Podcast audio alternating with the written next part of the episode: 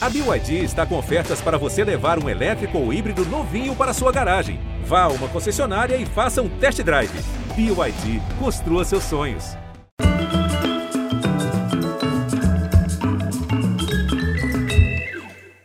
Boa noite, bem-vindos. O tema da prostituição consegue a façanha de unir feministas e conservadores de galochas, ambos. Contra ela, naturalmente um lado se apoia na alegada defesa da família e bons costumes, outro diz que a atividade é mera exploração do corpo, em sua maioria feminino, pobre e negro. Entre as ideias dos dois lados, um fato.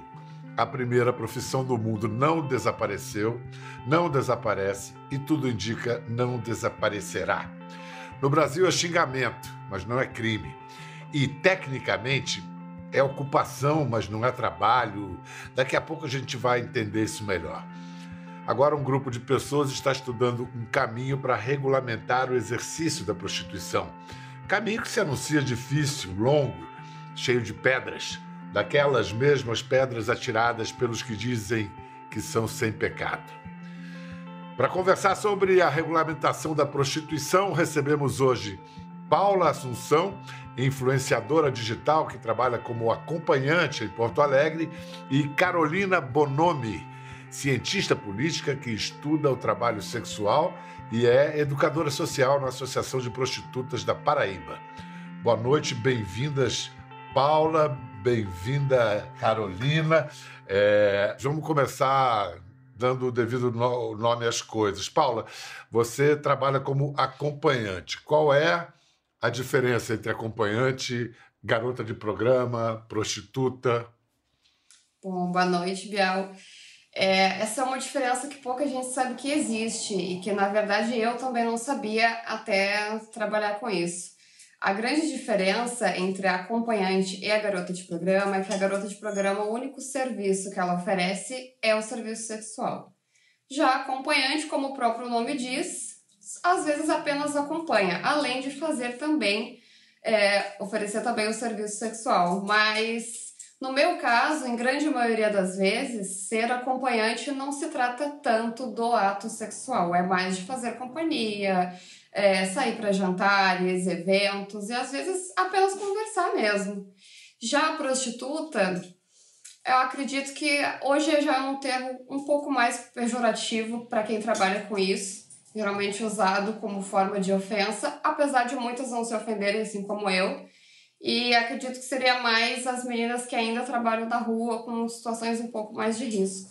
Na sua rotina, se você pudesse botar um percentual de homens que procuram mais para conversar do que para outra coisa, qual seria esse percentual? Ah, é bem grande. É em torno ali de 80% é mais para conversar, que na verdade contratam com o intuito sexual e chegam no momento, acaba se tendo muito mais conversa do que qualquer outra coisa. Acho que as pessoas são muito carentes e o homem ele tem uma dificuldade em dizer que tem essa carência, então ele tende a, a ir para o lado sexual. Você é influenciadora nas redes sociais, você mostra seu dia a dia, seus perrengues a sua cachorrinha. É, mas por que você comprou essa briga de mostrar a sua cara? Como é que foi a relação, a reação da, da família? Você tem filhos? Então, a minha, meu intuito quando eu comecei a abrir isso foi de dar um rosto ao corpo. Porque na profissão de acompanhante, dificilmente você vai ver mulheres que mostram o rosto e se expõem de forma tão clara assim. Então eu queria mostrar que eu não sou um corpo à venda, eu sou uma pessoa, eu sou uma mulher, eu sou mãe, eu sou filha, assim como todas as mulheres.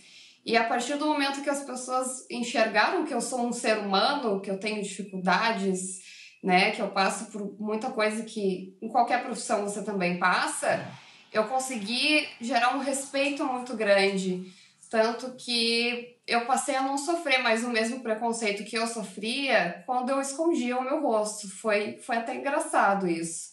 Que a partir do momento que eu disse para todos o que eu fazia, é como se eu desautorizasse a usar isso como ofensa. Já que eu tô dizendo, né? Por que, que vão usar para me ofender? Desarmou. É, é exatamente. É, é. Que legal.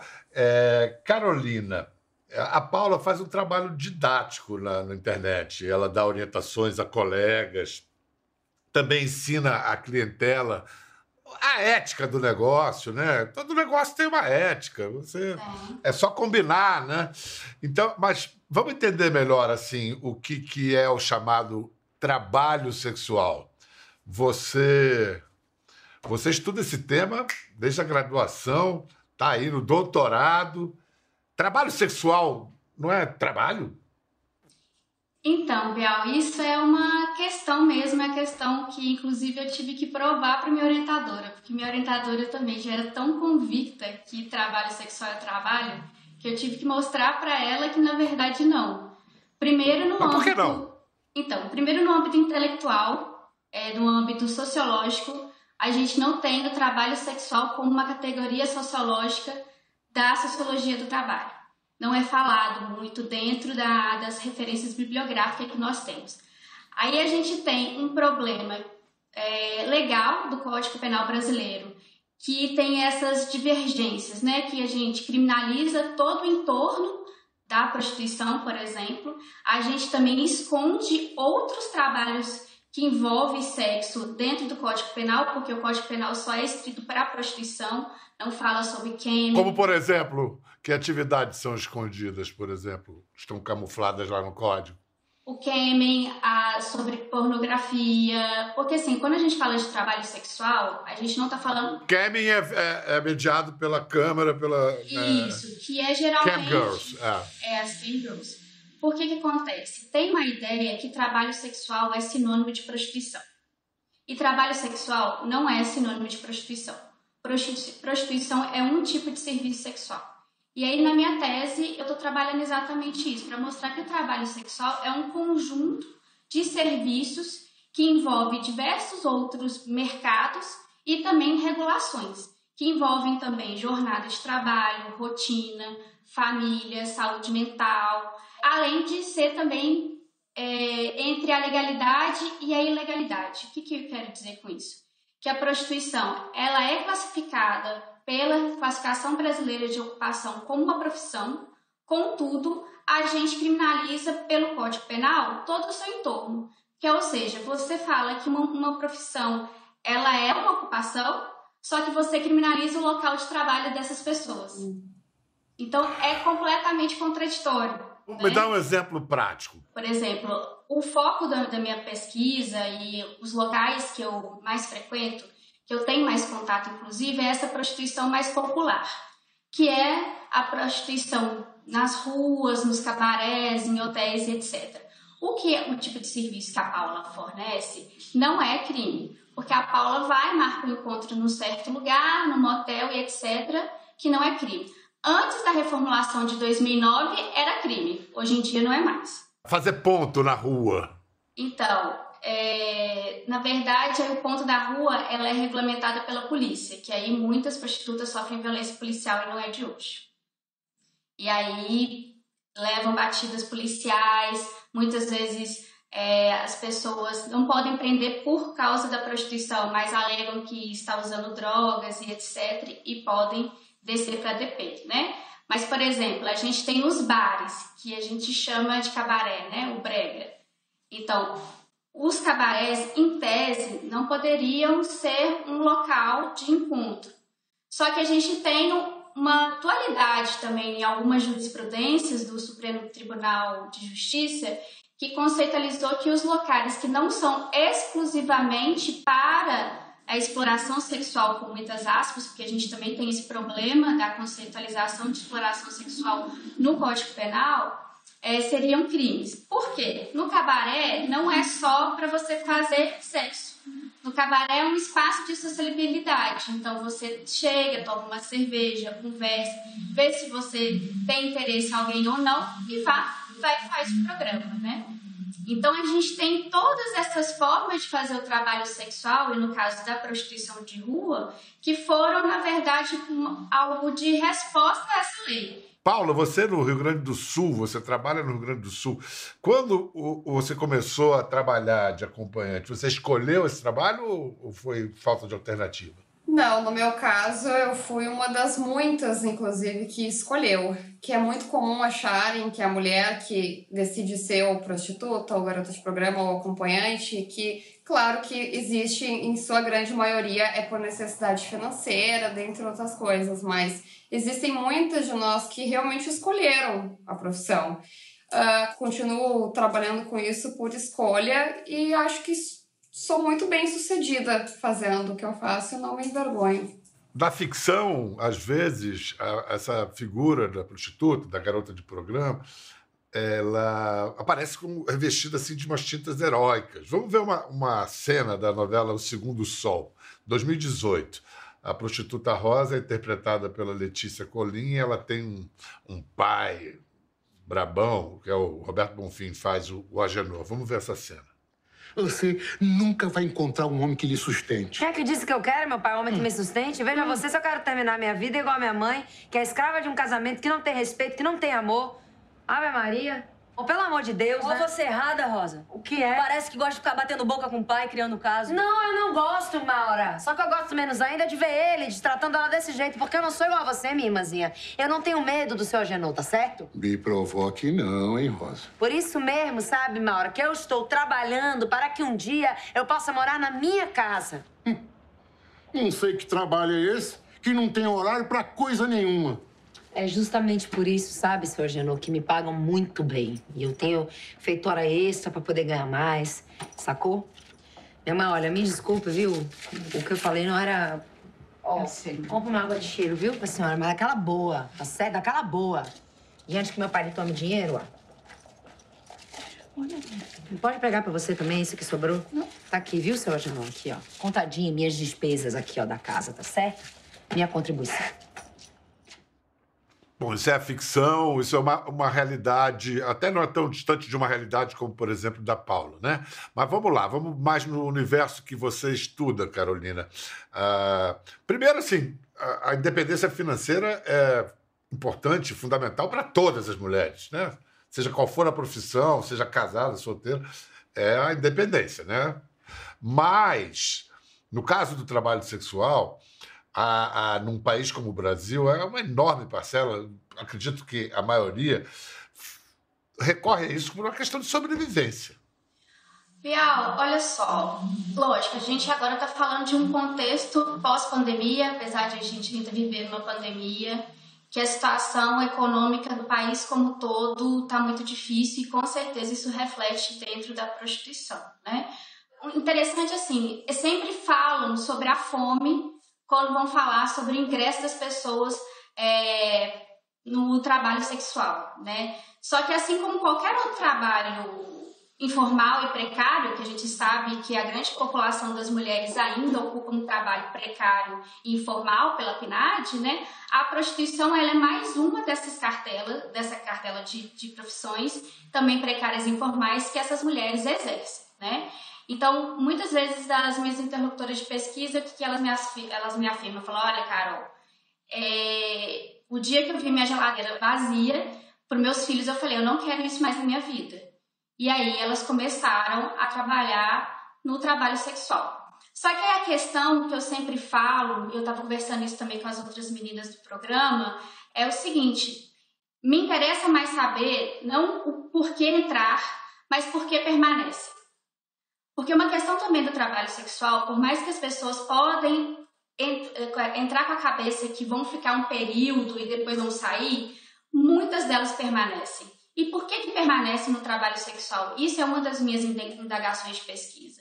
E aí, quando eu pergunto por que, que então você não saiu, por que, que você não foi buscar outra ocupação e etc., e muitas me respondem: eu tenho flexibilidade de horário, eu consigo fazer meu horário, eu consigo pegar meus filhos na escola, eu consigo cuidar da minha mãe ou de algum outro membro da família que geralmente é, precisa de cuidados mais, mais atenciosos, né?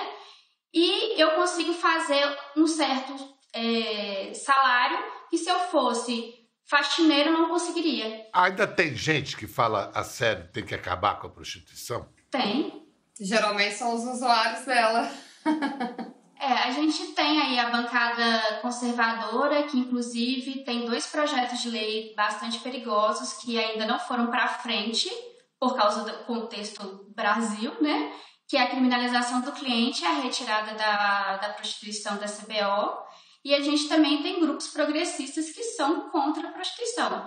É, inclusive, o ponto de convergência entre conservadores e progressistas é o trabalho sexual. É, quando você mencionou do porquê que tantas mulheres permanecem, foi justamente por conta disso, foi um dos motivos que eu decidi passar a me expor, porque como poucas de nós uh, trabalham com isso tão abertamente, quando acontece, muitas me procuram pedindo ajuda. É, de, de como lidar com certos golpes, como se prevenir de violência. E é um trabalho que não existe treinamento. Todo trabalho hoje, você vai começar, alguém vai te ensinar como fazer. E esse trabalho ninguém te ensina. E dependendo do, do de como está a sua autoestima, você vai se sujeitar a coisas inimagináveis. E aí que começa a acontecer os casos de violência e tudo mais. E não, é, não precisa se sujeitar. Né? Exatamente. É uma coisa que eu sempre digo é que a, a garota de programa, a prostituta ou acompanhante, ela escolhe sim quem ela atende. Uh, a primeira coisa que eu digo para meninas que me procuram pedindo qualquer tipo de auxílio é nunca se sujeite a algo que você não está confortável, por mais que a gente entende que esteja precisando de dinheiro, esteja numa situação às vezes de desespero, mas quando você aceita uma vez, a tendência é continuar aceitando. E aí os, que, os riscos só vão aumentar. Eu quero falar daqui a pouco mais sobre essa questão da escolha, que tem dois lados, né? Sim. Mas antes eu queria saber, tinha um projeto de lei de 2003 que tinha sido arquivado, que foi recuperado em 2012 pelo então deputado João Willis, projeto Gabriela Leite. Então, o que era esse projeto? Que tipo de regulamentação? Carteira então, assinada? Não. É isso que é as questões do trabalho sexual. Na verdade, o que a gente chama de regulamentação, Bial, é na verdade a descriminalização das casas de prostituição e conceitualizar e colocar um teto do que seria exploração sexual. Porque no Código Penal não há especificidade alguma para falar o que é exploração sexual.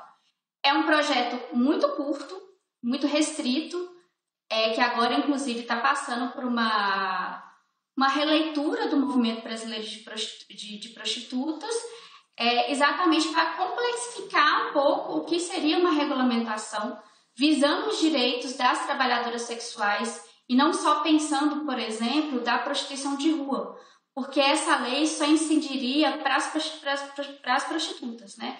E agora, principalmente depois da pandemia, a gente foi vendo como o trabalho sexual ele foi diversificando e também se precarizando como também outros trabalhos. Na, na, sua, na prática do seu dia a dia, Paulo, o que, que a regula regulamentação mudaria na sua vida? Eu acho que o que mais mudaria seria a abordagem dos clientes quando nos chamam sabendo que o meu, a minha, o meu trabalho é legalizado com leis e com tudo mais. Eu acho que isso instigaria um respeito que hoje é muito difícil de existir. Que a, a minha maior dificuldade hoje, se não quase a única, é lidar com pessoas que, assim como qualquer outro acompanhante, acredito, é lidar com as pessoas que entram em contato com a gente apenas para agredir verbalmente, para xingar, para falar mal, para fazer a gente perder tempo, justamente porque eles acham que a gente está ali brincando. Que, que não é um trabalho sério. Então, acho que seria principalmente isso. Isso em telefonemas, telefonemas ou, ou relações mediadas aqui. É, eu quero falar mais dessa coisa da escolha, mas uma curiosidade. Como você paga impostos, previdência, INSS, essas coisas? Como é que você então, faz, Paula? Hoje eu tenho que mentir para pagar imposto, o que é absurdo. Uh, a minha forma, a forma que eu encontrei de, de declarar o que eu ganho, de ter uma, uma vida financeira comprovada, até para que eu pudesse ter um mero cartão de crédito, foi fazer um MEI. Mas eu, eu não, não existe nada lá que, que, se, que fique próximo do que eu trabalho, então eu tenho que colocar algo relacionado à internet, a vídeos, a fotos, que foi o mais próximo que eu encontrei. Então, para você ver que hoje é, existe tanto, tanta gente que trabalha com isso que chegou ao ponto da gente mentir para pagar impostos. Isso seria um, um benefício, inclusive, para o governo, acredito eu. Porque olha só como é que são as coisas, né? É, a gente tem outro problema. O que que acontece? A gente tem a classificação brasileira de ocupação que a Paula poderia fazer retirada como autônoma, colocado lá profissional do sexo, acompanhante e etc. Porque se você pode tirar enquanto no INSS enquanto uma profissional, uma trabalhadora, uma acompanhante, por que, que você não pode registrar como MEI que você é uma profissional, uma acompanhante? Olha os tantos problemas que a gente tem entre os documentos, lei, né, protocolos, né? Porque, por exemplo, a gente estimula muito, a gente está começando, inclusive, uma campanha nacional dentro do Movimento Brasileiro de Prostitutas para que as prostitutas possam fazer todo mês o seu pagamento do INSS, porque isso faz muita diferença. Sim, né? até foi uma das razões eu, de eu ter feito a MEI para contar com, como tempo de trabalho, né? Senão a gente fica com esse tempo todo inútil. E pela, por essa conversa, a gente está vendo que essa regulamentação não está falando de necessidades estratosféricas, nada. É muito, é muito é, próximo da vida das pessoas. Tem a ver com a saúde das mulheres que têm essa profissão, dos homens que recorrem a, a, a esse serviço, enfim, é, e para a própria arrecadação, como disse a Paula. Né? Mas vem cá, é, Paulo, esse negócio de escolher, eu fiquei assim, eu acho que, sem dúvida, é, é, me parece ser uma questão chave você poder escolher os clientes. Mas como, como reagem os clientes quando são rejeitados? As Ah, pessoas então. rejeitadas são um problema. Eu, né? eu acho que é a famosa tela azul cerebral que acontece. Porque ele se- sempre que eu digo que eu não quero, que eu não tenho interesse, eu sempre escuto a mesma coisa. Como assim? Mas como? Por quê? Mas você não tá no site? Como que você não quer? Mas eu vou pagar. E aí, e aí que eu percebo que ah, as pessoas que, que têm esse pensamento, eles acham que basta pagar. In- Independente de como você vai tratar a pessoa. Então, acredito que são pessoas, inclusive, que, que consideram profissões inferiores a eles, que tratam essas pessoas totalmente de forma sem nenhuma educação. E o meu critério hoje dessa escolha não, é- não é nem nada surreal. Eu só peço que seja educado. Só isso. E para muita gente isso é muito difícil. Eu tenho. Eu estava fazendo um símile aqui, né? Um psicanalista, quando recebe alguém, ele rejeita ou aceita. Um advogado aceita o Exatamente. caso ou não aceita o caso. Isso são profissões liberais, a coisa é, acontece. É, vamos em frente. Tem um termo que eu sei que. Sei que Paula não gosta dessa palavra. Por que você não gosta desse termo completo, Paula? Para mim, a partir do momento que algo é completo, ele também é incompleto. E para mim não existe sexo incompleto ou completo. Existe ah, determinadas coisas que você vai gostar ou não vai gostar. Simplesmente assim. E, na verdade, esse termo, eu, eu tenho uma amiga jornalista que me disse que ele veio da época em que a única forma de anúncio das garotas de programa que fosse direto ao cliente eram os classificados do jornal.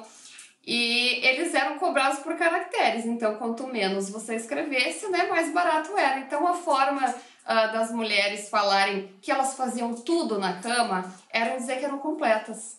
Então, de certa forma, ah, o homem foi educado através disso a perguntar se ela é completa ou não. E homens que têm esse vício de, de linguagem geralmente são homens que já estão muito habituados a contratar, mas que acham que nós, por estar, estarmos sendo pagas, né, estamos ali para servi-lo, fazendo o que ele quiser. Qual é o beabá, então, assim, de um cliente para não ser um mané, assim, um cliente bacana?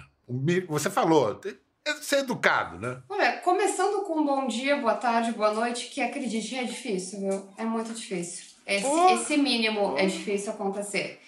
E, e acho que é aquele famoso analfabetismo funcional de não ler as coisas. Isso já nos, nos, nos daria um tempo a mais maravilhoso, porque você falar a mesma coisa todo dia é complicado. E eu acho que a grande chave é, é, é o respeito, porque a, a gente recebe, inclusive, fotos que não pedimos do nada, né? Sem um mero oi. E que, que nem me falaram essa semana, assim, que me mandaram, né? Uma, uma foto íntima. E eu disse que eu não gostei, que não vi necessidade. E ele disse assim, "Ah, mas você não tá num site de acompanhante? Como se, como se aquilo estivesse incluído né, na, na abordagem, ter que fazer esse tipo de coisa. E tem uma ideia muito, muito equivocada de achar que o dinheiro tá pagando tudo. Não. É, Você tem exatamente. um acordo prévio. Mas o que a gente também tem muito na associação, quando a gente vai auxiliar várias mulheres para denunciar algum tipo de violência e a dificuldade de a gente ter instituições que possam é, receber essas denúncias, né, delegacia da mulher, fazer um boletim de ocorrência, etc. É quando a gente chega e tem muitos policiais que falam, ah, mas você não é prostituta? Como se o dinheiro pagasse, inclusive, a violência, se isso te desse motivo para dar violência, não. E você sabe que tem, tem muitas mulheres, inclusive, que não sabem que elas podem negar. É que se, se tem uma cultura de que a garota de programa e a acompanhante, enfim, ela não escolhe, ela tem que aceitar seja o que for na cama, seja qualquer uh, tipo de abordagem, nós estamos ali para aceitar. E justamente o, o, o, trabalho que eu costumo fazer na, na internet é informar essas mulheres, é, que acredite se quiser, às vezes as mulheres não sabem que elas podem se dar o direito de recusar ou de não fazer determinadas coisas. Não conhecem seus direitos. Isso é uma questão só feminina? Você tem prostitutos também, todo mundo só fala dessa palavra no, no, no, no, feminino. É uma questão só de mulheres e de mulheres cis e de trans?